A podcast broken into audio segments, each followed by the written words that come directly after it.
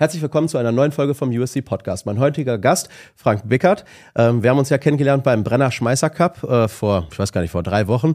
Ähm, da durfte ich ja dein STG 44 schießen. Herzlich willkommen, Frank. Ja, herzlichen Dank für die Einladung. Ich freue mich. Frank, Du hast ja ganz viele tolle Waffen, hast du erzählt, und dadurch kommt ja auch, dass, dass wir äh, überhaupt zusammengekommen sind. Vielleicht kannst du einfach mal anfangen, was du so machst und ähm, wo die ganze, ganze Faszination von äh, Waffen und äh, allem drum und dran herkommt. Du bist ja auch Jäger seit äh, ein paar Jahren jetzt. Fang einfach mal an. Ja, ähm, ich äh, arbeite bei der Firma MediLife Ems. Wir organisieren Rücktransporte, Krankenrücktransporte, äh, Baubegleitung von ähm, Betriebssanitätern und Rettungssanitätern.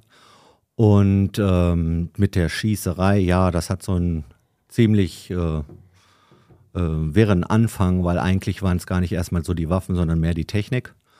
Und ähm, durch ein Familienmitglied, der auch Jäger ist, da bin ich dann äh, näher an die Waffen gekommen und ähm, ja, da begann dann irgendwie die Leidenschaft.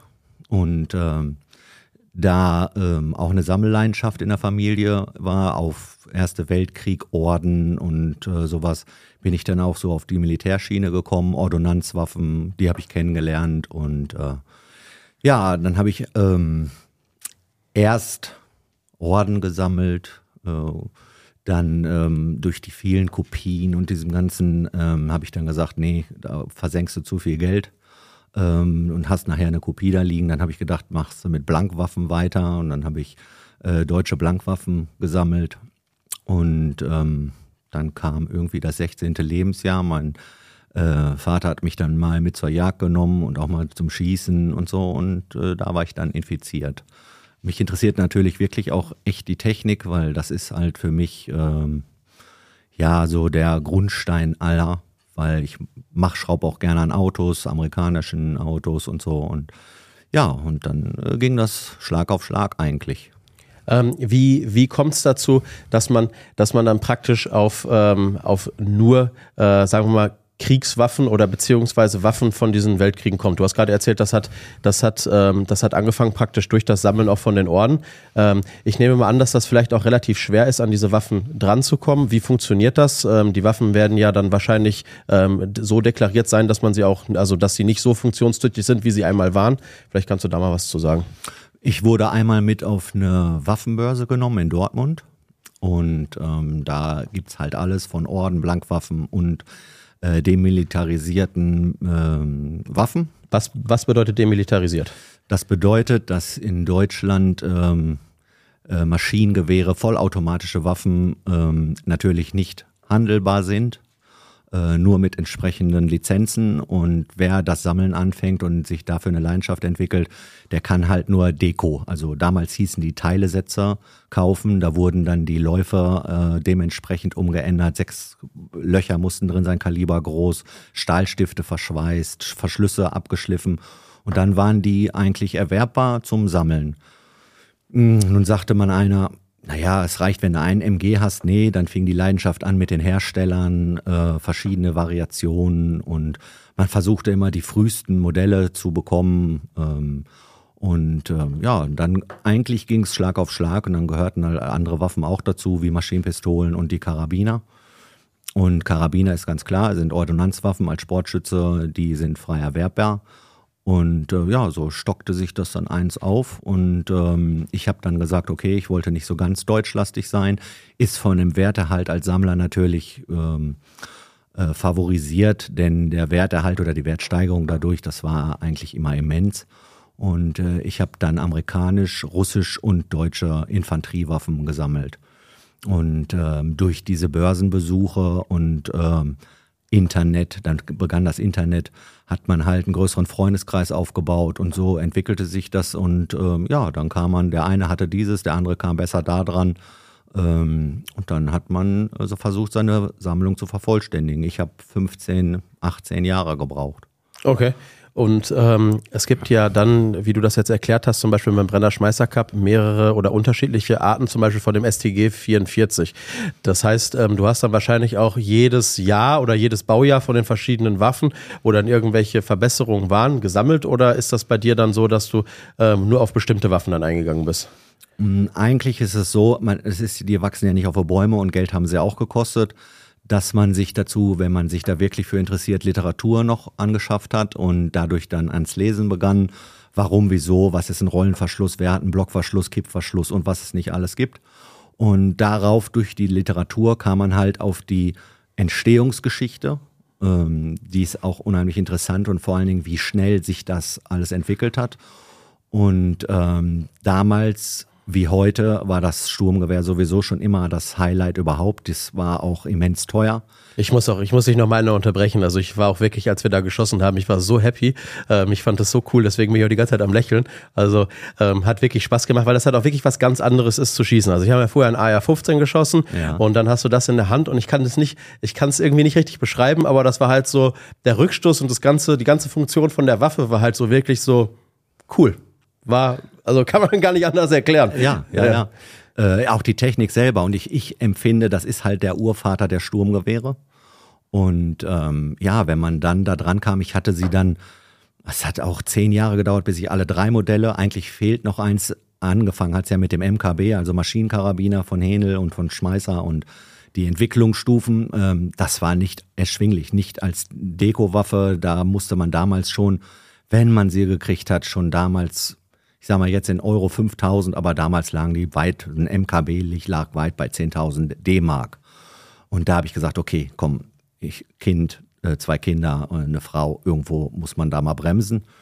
Und dann bin ich da eigentlich zu den anderen drei Modellen ziemlich, naja, was heißt nicht ziemlich zügig, aber ich habe auf eins äh, fast 30 Jahre gewartet. Mein Vater ging immer zu einem Büchsenmacher ähm, bei uns in der Gegend und darüber über der Werkstatt hing das legendärste von allen, das STG 44. Und äh, damit ich nicht nervte, mein Vater kannte das und fand das ganz cool und dann stand, entstanden da auch Jägergespräche und so und damit ich nicht nervte als Junge, hier, Junge, hat er gesagt, hat er das von der Wand genommen. Das ist ein STG 44, ein deutsches Sturmgewehr und so und dann durfte ich damit in der Hand angucken, fummeln. Ist zwar auch natürlich ein Dekorationsmodell, ne? Äh, also ein scharfes auf äh, dem, dem demilitarisiert. Also das heißt, es ist Einzelschuss, wenn du. Nein, nein, nein. Demilitarisierend ist äh, nicht schussfähig. Ach so, okay. Das hing da nicht schussfähig. Also okay. Lauf und Verschluss waren demilitarisiert, hing da aber auch schon Jahrzehnte. Wurde da in der Gegend in einem Steinbruch gefunden, äh, abgegeben bei der Polizei. Er hat es sich da geholt und äh, es wurde umgebaut und hing dann da über der Wand. Und immer wieder fragte ich diesen Mann, in, nachdem ich erwachsen war und das Sammeln begann, äh, möchtest das nicht mal verkaufen? Mensch, ich habe doch schon eine kleine Sammlung. Und nee, sagt er, das hängt hier schon so lange und das ist ja halt ein Augenfang. Und ja, bis er diesen Laden übergeben hat an einen Freund von mir. Und äh, dann habe ich ihn noch zwei, dreimal gefragt, Mensch, wie sieht's aus, kann ich das haben? Ähm, ja, ich habe dich nicht vergessen, aber ich habe von der Bundeswehr einen Offizier, der interessiert sich dafür und ihr macht so ein kleines Gerangel wegen Geld. Aber ja, muss ich auch sagen, er, er war nicht internetfähig und wusste jetzt eigentlich auch nicht die Handelspreise davon. Und dieser Offizier hatte gesagt, nee, das ist mir zu teuer. Er hatte einen Preis aufgerufen und äh, der war für mich eigentlich lächerlich. Und dann habe ich gesagt, ja, ich nehme es dafür sofort. Also wenn ich wenn ich dann dafür komme, ja. Und so hatte ich dann nach 15 Jahren ähm, das letzte. Also ich habe die MP44, äh, die MP43, die MP44 und das STG laut Stempeln jetzt gesammelt. Und ähm, dann war ich halt tierisch begeistert davon. Es war, äh, äh, ja, es war für mich meine Sammlung. Eigentlich habe ich gedacht, jetzt, das ist das Ende. Und äh, Fallschirmjägergewehr, das ist, wo wir alle hinterherlaufen, aber es ist einfach unmöglich daran zu kommen. Äh, höchstens von den Nachbauten von Dittrich oder ähm, und äh, dann habe ich gesagt, okay, Deutsch bist du jetzt durch mit der Krönung, mit dem SDG. Äh, und dann las ich von der Firma Niedermeyer in Bayern. Und ähm, ja, die boten an, halt so eins zurückzubauen. Okay. Und äh, dann habe ich gedacht, okay, äh, meine Frau war, ist eigentlich begeisterte Schützin, meine Tochter wäre ja cool, wenn du sie alle drei umbaust, aber bei Niedermeyer, die haben immer, hatten sehr viel zu tun damals und äh, dann bin ich an den Büchsenmacher geraten, habe dem das alles erklärt da hat er gesagt, ja, Herr Bickert, schicken Sie das her, suchen Sie sich das schönste Modell aus. Alle drei kann ich jetzt nicht nehmen. Ähm, und ich nahm dann meine MP43 vom Wert der halt auch sehr hoch. Ähm, qualitativ, also vom Zustand ist es fast eins, wie du da ja. ja. Und ähm, das kriegte ich dann nach langem Warten zurück und ich konnte es gar nicht erwarten auf diesen Tag auf dem Schießstand und ich war da war ich infiziert wollte dann die anderen zwei auch noch umbauen, habe öfters mal mit ihm gesprochen, aber er sagte immer, Mensch, wir sind voll, wir sind voll, das würde sehr lange dauern, äh, machen wir nächstes Jahr und dann kam die Gesetzesänderung und jetzt ist das völlig gesperrt. Das heißt, eine Reaktivierung von äh, militärischen Waffen waren, ist jetzt heutzutage nicht mehr möglich. Äh, also ein Rückbau auf Selbstladebüchse. So wird es ja auch genannt und so wird es auch in dem Schein eingetragen. Ähm, ja, jetzt habe ich die zwei anderen Modelle noch, aber ich bin mit dem einen natürlich auf jeden Fall super glücklich, dass ich wenigstens das habe zum sportlichen Schießen. Ähm, erzähl doch mal bitte einmal noch was drüber über das Kaliber. Das ist ja wahrscheinlich auch äh, was sehr Interessantes, weil es ja auch so heute das nicht mehr in, in der Form gibt, wie man das jetzt zum Beispiel in Jagdwaffen dann weiterführen würde. Nein, also ähm, das Kaliber ist 792 mal 33. Äh, handelsüblich wird 8 mal 33 gesagt. Das ist eine verkürzte 8 mal 57. Das ist die erste ähm, Kurzbahnpatrone oder äh, Kurzpatrone, die man damals mitentwickelt hat. Und ähm, ja, heutzutage es stellt nur Privi Partisan diese Munition her. Dann muss man sich als Widerlader betätigen, um Geschosse kann man kaufen, aber auch jetzt nichts, wo man richtig präzise mitschießt. Also es gibt auch nur einen Hersteller und das ist auch Privi Partisan. Ähm, es gab mal früher von Horne die mal eine Serie, aber die haben das eingestellt. Also ich, ich muss mit den Hülsen von Privi klarkommen. Andere, die noch gewiefter sind, kürzen 308 Hülsen und formen sie um, um es zu schießen. Ähm, ich, so weit wollte ich nicht gehen, weil ich wollte dieses, dieses Gewehr nicht auf dem Schießstand zerjagen. Das ist einfach mal ein Highlight, wo man mal geht. Und da habe ich mir gedacht, okay, komm, du begnügst dich damit und äh, ja, andere mal dran Spaß haben lassen. Hatte ich auf jeden Fall. Vielen, vielen Dank nochmal dafür. Ja, also hast du mir echt ein Lächeln, Lächeln damit ins Gesicht gezaubert. Und genau darum habe ich das auch gemacht. Also ich schätze das schon. Also ich, ich finde es auch schön, wenn andere Leute das dann schätzen. Ähm, viele können das nicht oder wären nie in die Lage gekommen, das zu schießen. Und wenn einer daran Interesse hat oder sowas, bin ich auch schnell dabei. Also da natürlich jetzt nicht äh, hunderte von Schuss zu machen, ganz klar. Äh, das wird schon gepflegt, aber mich freut es, wenn andere Spaß damit haben. Nee, nochmal vielen Dank. Was sind denn ähm, so die spannendsten Waffen, die du sonst noch zusätzlich zu dem hast? Also was ist, was sind so deine Lieblinge? Aus der Sammlung oder aus, aus sportlicher Sicht? Ich würde jetzt erstmal sagen, wir gehen nochmal auf die Sammlung und ja. dann können wir gleich nochmal über dein, äh, über das ganze Sportschießen, du machst ja auch Longrange-Schießen etc. Ja. Das ist natürlich auch für, für die Zuschauer ähm, sehr, sehr spannend, weil das der erste Berührungspunkt dann überhaupt in dem Podcast nochmal drin ist. Also wir hatten ja auch noch nicht so viel über das Longrange-Schießen gesprochen. Ich hatte das natürlich allen von euch versprochen und das fängt dann heute noch zusätzlich damit dann an. Ja, schön. Ja, ähm, ja erzähl mal, was sind so deine Lieblinge oder die besonderesten Sachen? Ähm, also es gibt eine Faszination bei mir, Lieblinge gar nicht so. Ähm, die, ähm, die Faszinationen sind bei mir auch amerikanische Waffen, so wie die Thompson. Und äh, ich habe auch alle drei Modelle davon von Beginn an. Und ähm, auch, auch so eine Grease Gun? Wie sie genannt wird? Auch die. Zählt natürlich nicht zu Thompson, Grease Gun, ja. ne? Der, ähm, aber äh, die Thompsons waren einfach für mich, weil die so schwer sind, alles aus dem Vollen gefräst zu damaliger Zeit. Einfach Wahnsinn. Natürlich viel zu schwer, wenn man eine Thompson aufrüstet mit dem 50er Trommelmagazin. Also die nennen sich 1927. Da wurden sie dann auch an die, an die als FBI und so ausgegeben. Und nachher hat es natürlich die Chicago äh, Mob, äh, haben die gerne benutzt. Wenn man die dann schon in der Hand hat, also es ist schon was sehr Mächtiges, sehr Schweres. Ähm, und das alles aus der Präzision und aus dem Vollen gefräst, das fand ich spannend. Äh, äh, mir gefällt überhaupt das, das, den Ansehen und die Technik auf jeden Fall, weil ein Kaliber 45 daraus zu verschießen ist, als wenn es eine 22er ist, so durch dieses Eigengewicht der Waffe. Dann, wie angesprochen, die Grease Gun. Da habe ich, die wuchs damals schon nicht auf dem Baum, also das war auch nicht so einfach daran zu kommen. Das waren nicht so die beliebtesten zum Umbau zu äh, demilitarisieren. Und ähm, durch Zufall. Sonst erklär mal bitte einmal für die Zuschauer, was, was eine Grease Gun ist, wo man die, also. Also eine Grease Gun ist, die nennt sich M3, das ist eine Maschinenpistole von den Amerikanern, die versucht haben, das erste Mal eine Waffe aus Blechpräge, so wie die Deutschen halt die MP40 und die, die MG42 und so angefangen haben, aus Blechprägeteilen Waffen zu bauen, haben die Amerikaner sich daran versucht. Das Gehäuse ist ähm, sehr, sehr räudig, wenn ich das mal so sagen darf. Es sind zwei äh, Hälften. Das sind zwei Schalen, die einfach nur stumpf zusammengeschweißt werden. Der Verschluss ist einfach nur ein schwerer Masseverschluss, äh, auch ordinär schwer. Dann ähm, das Highlight daran ist, die gibt es einmal mit Fingerabzug, äh, mit, mit Fingerspannung. Das heißt, man klappt einen Deckel auf, steckt den Finger in den Verschluss und zieht damit den Verschluss nach hinten und spannt die Waffe. Und dann schießt sie. Und viele sagen immer, das war ein Lanz Bulldog, weil sie schoss langsam durch diesen Masseträgheitsverschluss. Äh, und das hörte sich auch immer so put, put, put, put, so an. Und äh, viele Amis haben sich da den Fingernagel weggerissen und sich daran verletzt. Und dann haben wir gesagt, ja, müssen wir was anderes entwickeln. Und dann äh, gab es den sogenannten Kickstarter. Das war ein Hebel, der saß an der Seite, sah aus wie von einem Moped, der Kickstarter wirklich. Den konnte man jetzt ziehen und über diesen Hebel spannte man halt die Waffe. Ähm, ja, es ist eine Maschinenpistole in Kaliber 45. Ich habe sogar die Kommando-Version in sehr kurzem Lauf. Da konnte dann ein Schalldämpfer drauf. Äh, das habe ich auch vor Jahren dann ähm, bekommen, habe sie lizenzieren lassen. Also es ist nicht schussfähig, es ist ein, es ist ein Deko. Und äh, ja, äh, es ist ein Unikum. Und Grease Gun hat einen Spitznamen, äh, also das war der Spitzname Grease Gun äh, Fettspritze, weil sie auch so aussah wie eine ordinäre Fettspritze zum Panzer abschmieren. So, ne? Ja.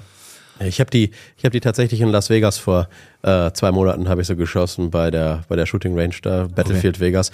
Äh, ist mal was ganz anderes. Aber die wollten sie mir auch zum Laden nicht so in die Hand geben, sondern das haben die alles gemacht, weil die halt einfach gesagt haben, kannst du dir ordentlich mit wehtun, wenn du da irgendeine Scheiße mitbaust. Ja. Und ähm, ja, aber es war wie wie du gerade gesagt hast, also so ganz ganz langsames komisches Schießen. Ja. Äh.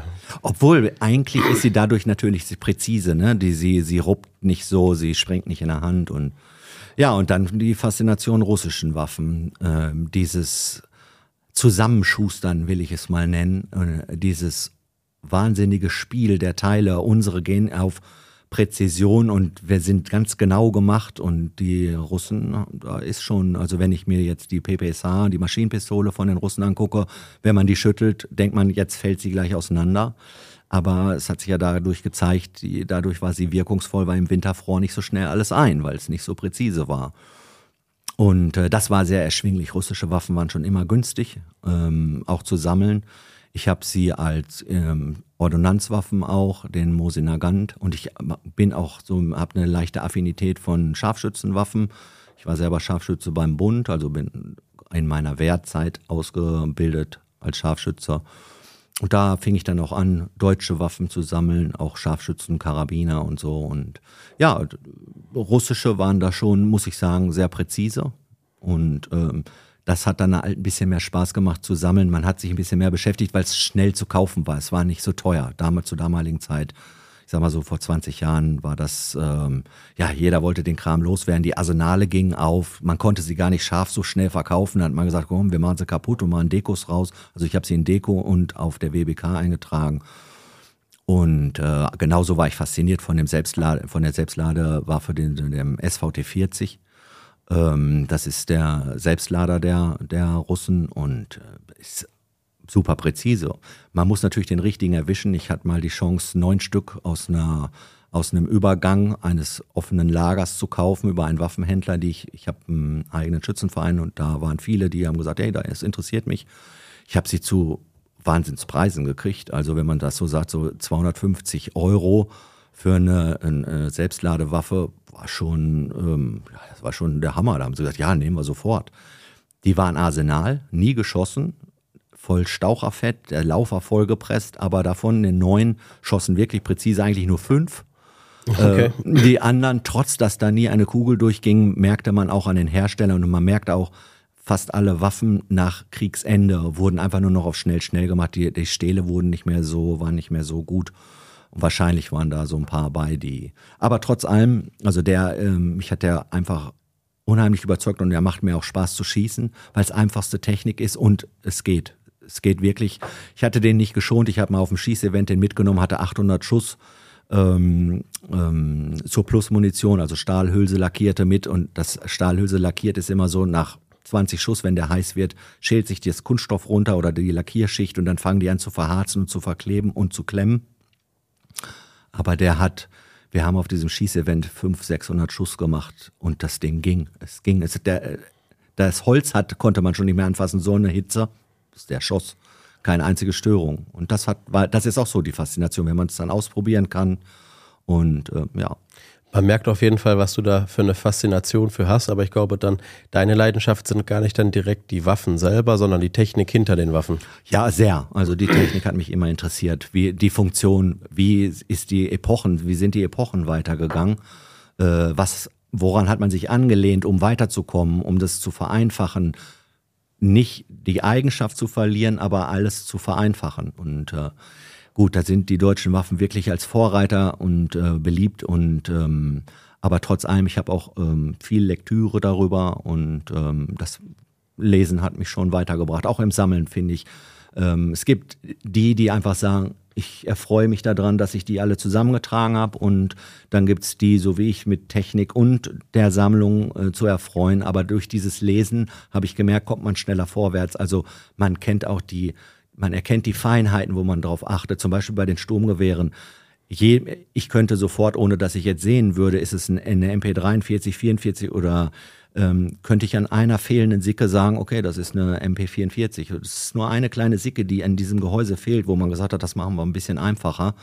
Aber äh, sowas zum Beispiel zu ja. entdecken, ne, das ist ähm, viele, wenn die meine MP43 sehen, sie sagen ja immer gleich, SDG 44, weil sie ja auch gar nicht wissen müssen, wo sie da hingucken sollen. Im Grunde genommen, theoretisch haben sie ja recht, aber äh, da muss ein martialischer Name her. MP für Maschinenpistole, das ist es ja nicht, ist ja ein Gewehr. Dann sagte er, das machen wir jetzt als Sturmgewehr, damit es ein bisschen martialischer klang. Ne? Und so wurde der Kürzel dann auch drauf geprägt. STG 44. Okay. Aber du bist ja auch ähm, jetzt selber im, im Skisport noch aktiv. Also, so wie ich das mitbekommen habe, hast du den Brenner Schmeißer Cup auch schon mal gewonnen. Ja, letztes Jahr. Genau. Ähm, das heißt, äh, bei dir kommt das Schießen ja wahrscheinlich dann auch nicht zu kurz, neben dem ganzen Sammeln. Ähm, du hast einen eigenen Skisportverein. Ja. Äh, ähm, vielleicht erzählst du da nochmal was zu. Ja, da, ähm, ähm, bei dem Brenner Cup letztes Jahr habe ich, ähm, ich habe kurz vorher den Carsten Beckmann kennengelernt, ähm, ein super Typ, wirklich. Es ist Grüße gehen raus. Grüße gehen raus. Ähm, und es hat mir sehr viel Spaß gemacht. Darum habe ich gesagt, wenn du mal Unterstützung brauchst, ne, ich muss nicht hier unbedingt jetzt schießen. Ähm, ich mache auch, helfe dir bei Aufsichten und und und. Und ähm, naja, ich, ähm, man muss ja als Sportschütze einem Sportverein angegliedert sein. Und äh, wir hatten früher, also ich war in einem, einem Schützenverein, leider sehr zu überlaufen. 140 Mann, 44 oder 50 kamen immer so regelmäßig zum Schießen. Das heißt, in den drei Stunden Schießzeit, wenn man Glück hatte, waren man 10, 15 Minuten dran. Äh, das ist natürlich nicht die Erfüllung gewesen.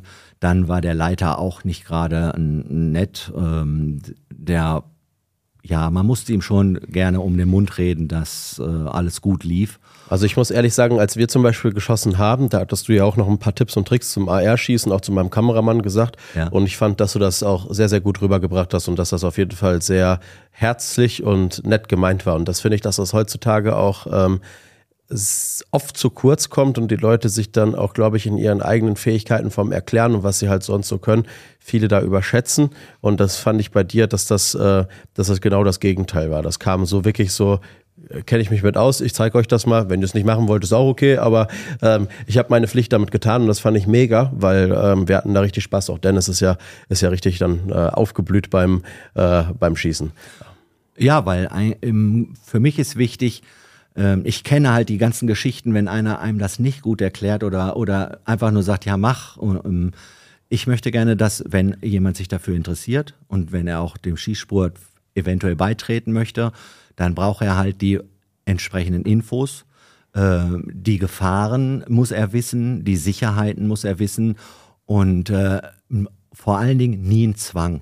Zum Beispiel meine Frau, meine Tochter sind Sportschützen, ja, aber ich habe nie gesagt, ihr müsst mal mit und kommt jetzt mal mit zum Schießen. Das haben die sich selbst entwickelt und gesagt, hey, wo, du fährst da mal hin und ähm, und so ist das dann auch zustande gekommen. Und deswegen, ich weiß, wie man es mir mal erklärt hat und das fand ich sehr nervig und ähm, ja, da kann man da dann auch irgendwie schnell die Lust dran verlieren. Und so, ich sage den Leuten, das könnt ihr so ist es am besten, aber ihr müsst sowieso eure eigene Technik nachher empfinden, aber probiert doch mal. Ja.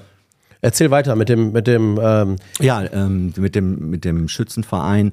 Irgendwie kriegten wir uns dann so ein bisschen in die Wolle und ähm, dann hat er auch gesagt, du, ihr passt hier nicht in den Verein und alle, die ich mitgebracht habe, äh, hat er auch gleichzeitig mit rausgeschmissen. und da haben wir gesagt, ich hatte natürlich, ich war nicht so gut informiert, was geht denn jetzt, was, was passiert jetzt? Jetzt habe ich gar keinen Schützenverein mehr. Ich war natürlich in dem Verband, aber äh, oh, muss ich meine Waffen abgeben und und und. Und ähm, dann muss ich sagen, der Gerd Wedemeyer vom BDS, ähm, ein super Typ, der hat, äh, den hatte ich angerufen und habe gesagt, Mensch, Herr Wedemeyer, was kann ich machen? Ich möchte ja natürlich meine Waffen abgeben wie viel Zeit bleibt mir, um einen neuen Verein zu suchen und, und, und. Und er kannte auch den vorigen Vereinsleiter und hat gesagt, oh ja, das gab hier auch immer, verstehe ich, aber warum möchtest du in einen anderen Verein? Mach doch selbst einen.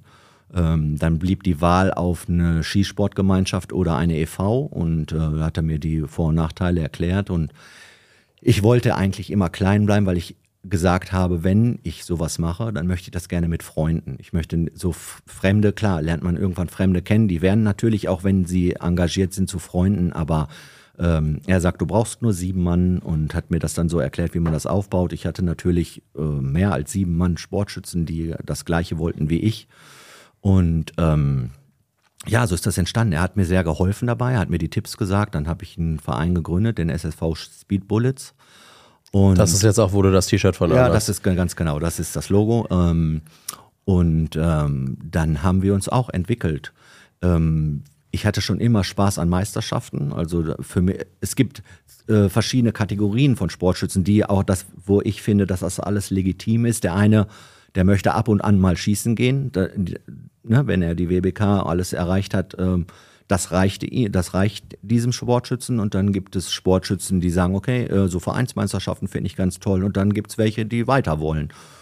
Und ich wollte eigentlich immer weiter und wollte mich messen mit anderen. Ähm, und wir haben einen sehr schönen Schützenverein im KJS in Krentrup und äh, zwei sehr liebenswerte Menschen, die ich da auch kennengelernt habe, äh, die Sabine Beck und den Kurt Huxhager.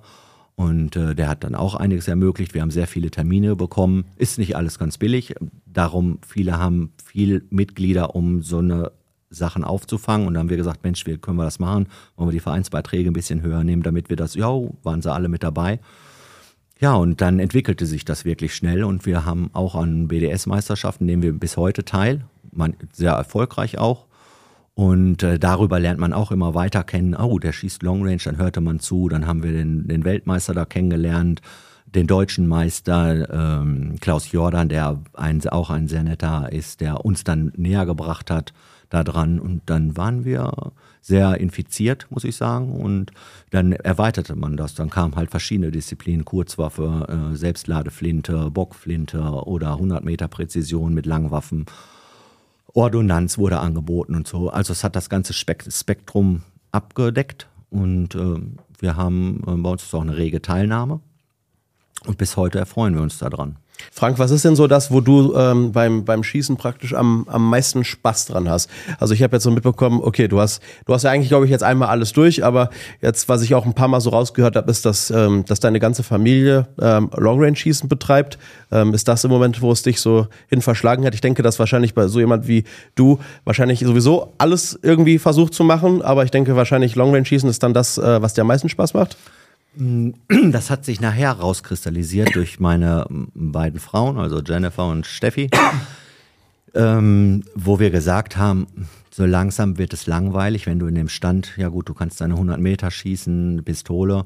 Ich bin ein bisschen, ich renne nicht immer jedem Hype hinterher, was Waffen betrifft. Und ich stehe auch auf ein bisschen Außergewöhnliches. Ich habe zum Beispiel, fand ich dann äh, die 475 Wiley Magnum ganz gut und die Waffe dazu, weil ich kannte den Film mit, mit Charles Bronson, wo er die in den 80er Jahren rausholte und da bin ich dran gekommen. Also ähm, ich habe das dann, die, das damit versucht, mit verrückten Waffen zu kompensieren. Was heißt verrückte Waffen oder außergewöhnliche?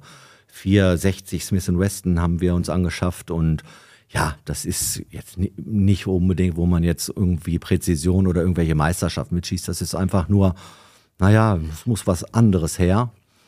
Und äh, über den äh, Klaus Jordan zum Beispiel, der sagte, hey, dann kommt doch einmal mit nach Dänemark. Ähm, ich hatte mir in der Zeit aus Spaß auch nur, da war das gar nicht ins Auge gefasst auf die Range. Auf die Cold Bore Range, oder? Ja, ganz genau. Dänemark Cold Bore Range, ja. Ähm, ich hatte mir aus Spaß ähm, und aus Leidenschaft eigentlich von der Firma Barrett, die ich stehe da drauf, also ich finde die Waffentechnik auch sehr spannend, äh, hatte ich mir eine Barrett in 338 Lapua geholt Und äh, dann sagt er, Mensch, dann kannst du deine Waffe mal ausführen, dann weißt du mal, was die kann. Und äh, ja, wir sind alle drei dahin. Und äh, meine Frau ähm, hat, ähm, da gab es einen, das nennt sich Masterpokal vom BDS. Mhm. Ähm, der wurde da organisiert und ähm, das äh, Maximalziel war dann 1000 Meter auf eine, ich glaube, 40 mal, nee, 60 mal 40 Platte, Stahlplatte, also ein Gong. Vorher wurde Ringscheibe geschossen, 300, 600 und 800 Meter. Und äh, meine Tochter ist eine präzise Schützin, die hat angefangen mit der 223, wo wir gemerkt haben, bei dem Wind und so war dann irgendwann bei 600 Ende und dann durfte sie umswitchen und hat, äh, durfte dann mit Papas 338 schießen. Meine Frau schießt eine Steyr SSG in 308 und die hat bis 800 Meter so locker mitgehalten und da waren wir infiziert. Und der Sieger, und es waren viele Militärschützen dabei, Scharfschützen, äh, Polen und ähm, ja, der Masterpokal begann mit fünf Schuss auf die, wer auf 1000 Meter die Stahlscheibe trifft. Und ähm, ich bin sehr stolz zu sagen, dass meine Frau diesen Masterpokal mit nach Hause genommen hat. Sie hat gleich die Scheibe dreimal beschossen und kein anderer hat getroffen. Also von den ganzen, noch nicht mal ich. Und äh, da habe ich gesehen, okay, das und dann waren wir infiziert. Also das hat uns so, die, die Gemeinschaft war toll.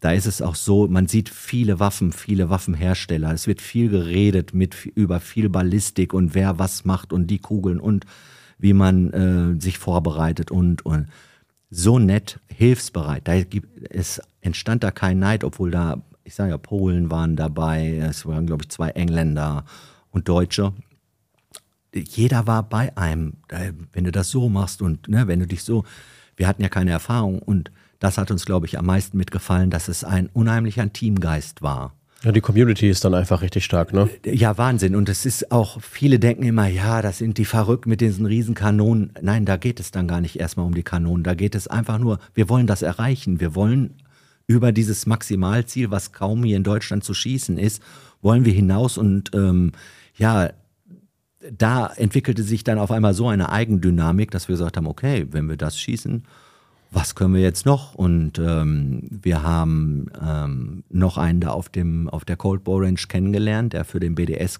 ähm, zugearbeitet hat und auch mit gemanagt hat. Ähm, das ist der Matthias und äh, der hat gesagt, bei uns im Land Polen, da könnt ihr deutsche Meisterschaft schießen äh, ich probiere mal über den BDS was anzurühren. Und äh, dann sind wir in das BDS-Meisterschaftsteam vom BDS reingerutscht. Äh, wir wurden gesponsert ein bisschen.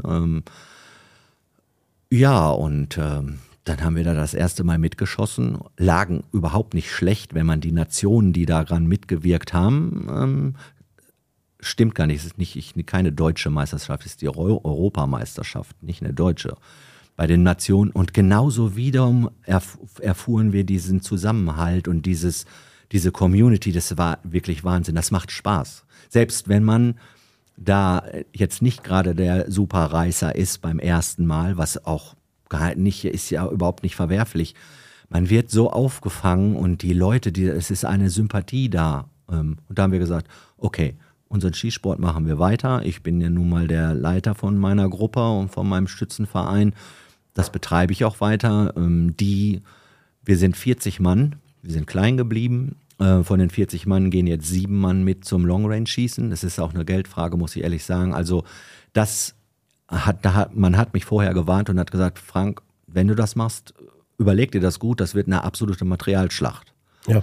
Und äh, dann auch noch, muss ich sagen, ja mal drei durch meine Tochter. Wir schießen alle eine 338 äh, auf lange Entfernung und ja, ich wusste, was er, ich habe mitgekriegt, was er meinte. Das war mit den Geschossen, mit dem Pulver, mit dem, das alles auszuprobieren, dass das Equipment da ist. Dann sind wir Zielfernrohre, ja, Waffe, Zielfern zweimal, alles, äh, Fernglas, ja. Ganz, genau, ganz genau. Und dann auch noch nicht mal die Möglichkeit zu haben, darum, das macht uns ja auch noch stolz.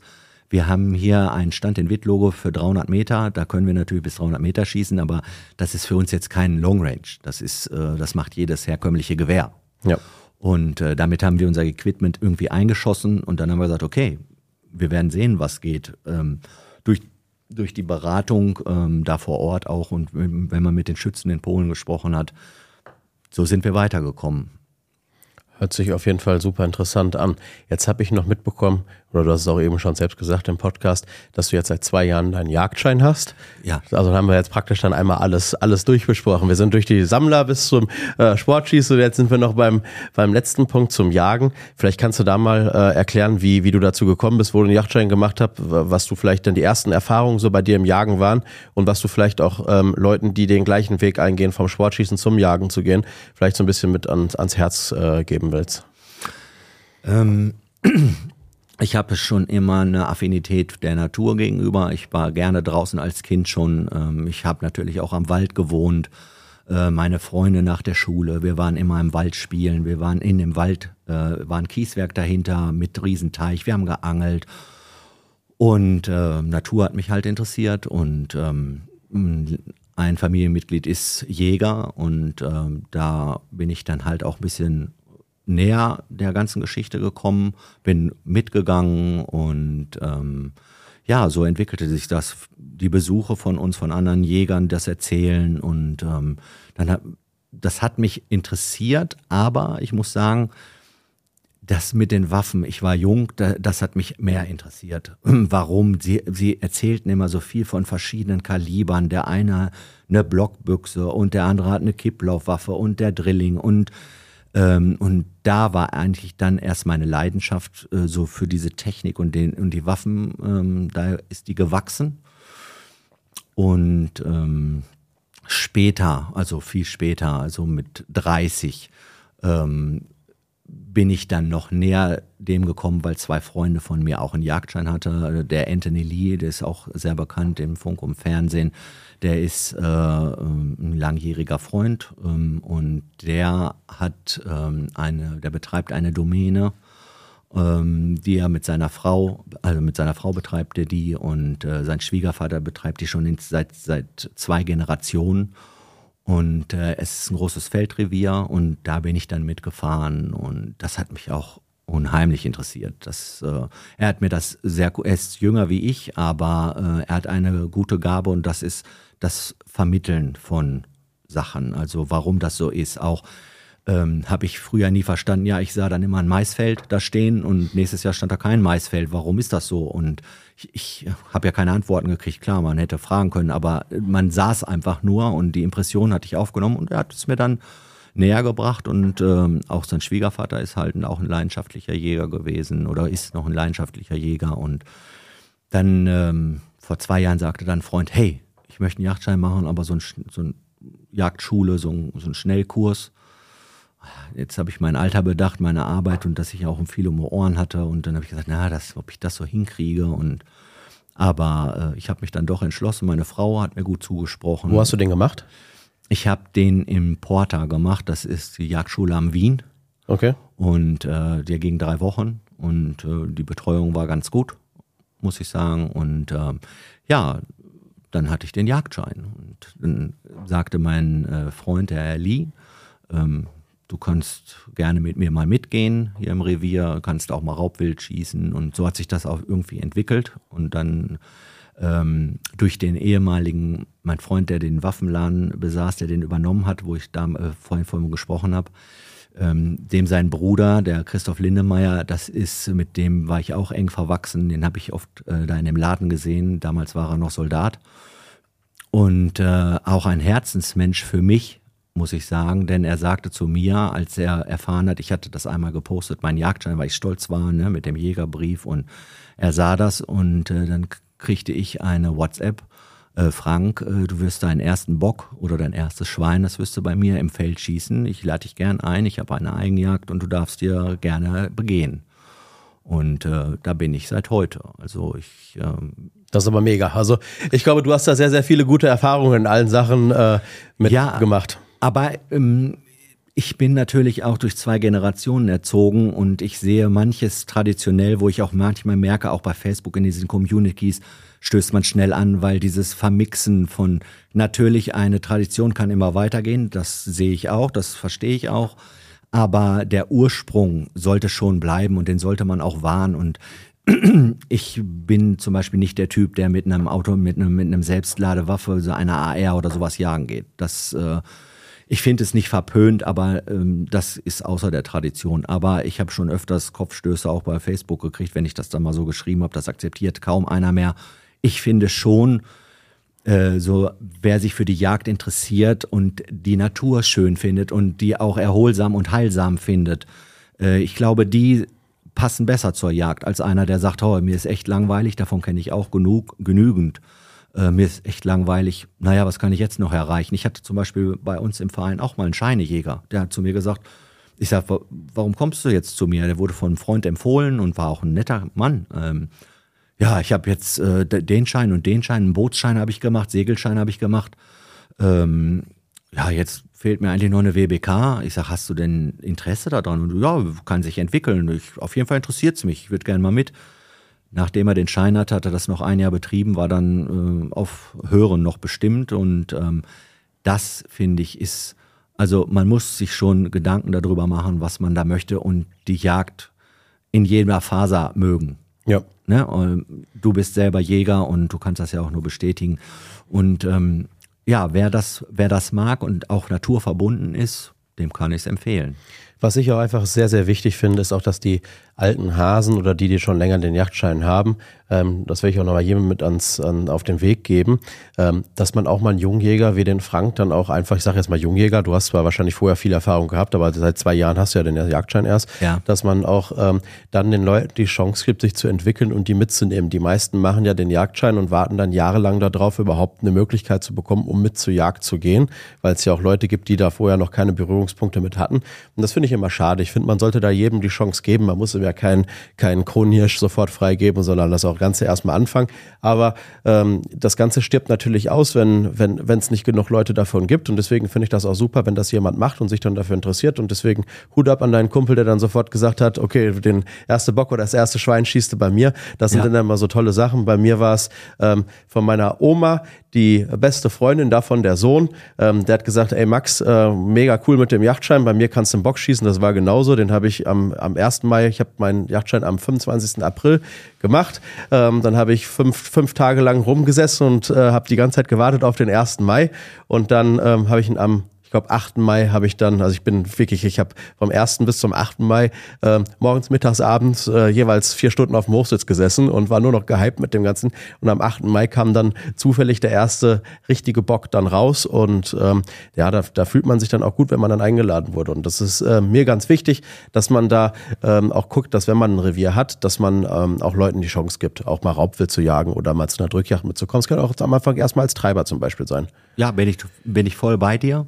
Man muss natürlich auch sagen, und ich spreche dieses auch an und ich spreche auch viel mit meinen Freunden und äh, da ist es natürlich auch so, die, die eine Jagd haben oder auch ältere, ähm, die sind vorsichtig geworden, weil es gibt natürlich die, die den Jagdschein äh, ha haben oder gemacht haben, um dieses eine, diesen Waffenbesitz zu ermöglichen. Und dann gibt es die, die wirklich das 100% Interesse haben. Und um das rauszukristallisieren, da ist diese Aufwärmphase, die fehlt so, glaube ich, bei den, ja. bei den Älteren und die sind schnell ähm, abgeschockt. Genauso, wie gesagt, wo ich dir erzählt habe, dass ich ein paar Hörner gekriegt habe. Ich kenne einige ältere Jäger, die auch Hochwildreviere besitzen, die ganz klipp und klar sagen, kommt hier einer mit, einem, mit einer Selbstladewaffe, die militärisch aussieht, ich möchte das nicht. Ich kann es verstehen, ich möchte das nicht verteufeln.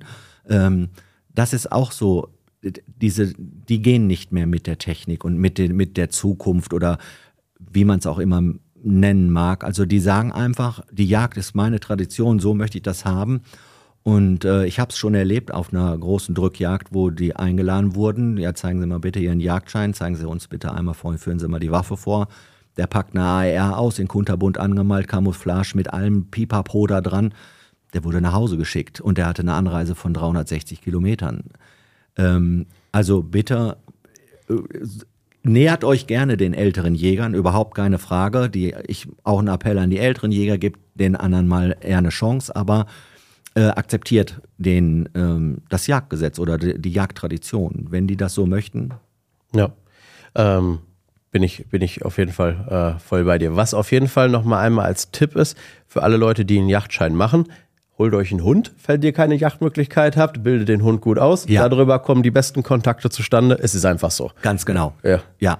Ich, ich habe selbst erfahren und habe, oh, er hat denn hier einen Hund, der mal nachgucken kann. Ja, das und genau so ist es auch. Also und so bildet sich auch dann die Möglichkeit. Also so bildet sich die fort. Das ist. Das ist bei mir, das ist bei mir einer meiner besten Freunde. Habe ich durch die durch die Yachthunde-Ausbildung äh, kennengelernt und ähm, wir waren jetzt noch am Montag ist er noch äh, zu uns gekommen und ähm, freut man sich jedes Mal. Ja, Frank, vielen, vielen Dank, dass du heute da warst. Ähm, ich denke, wir könnten wahrscheinlich jedes dieser Themen noch in, ja, ins Unendliche weiterführen.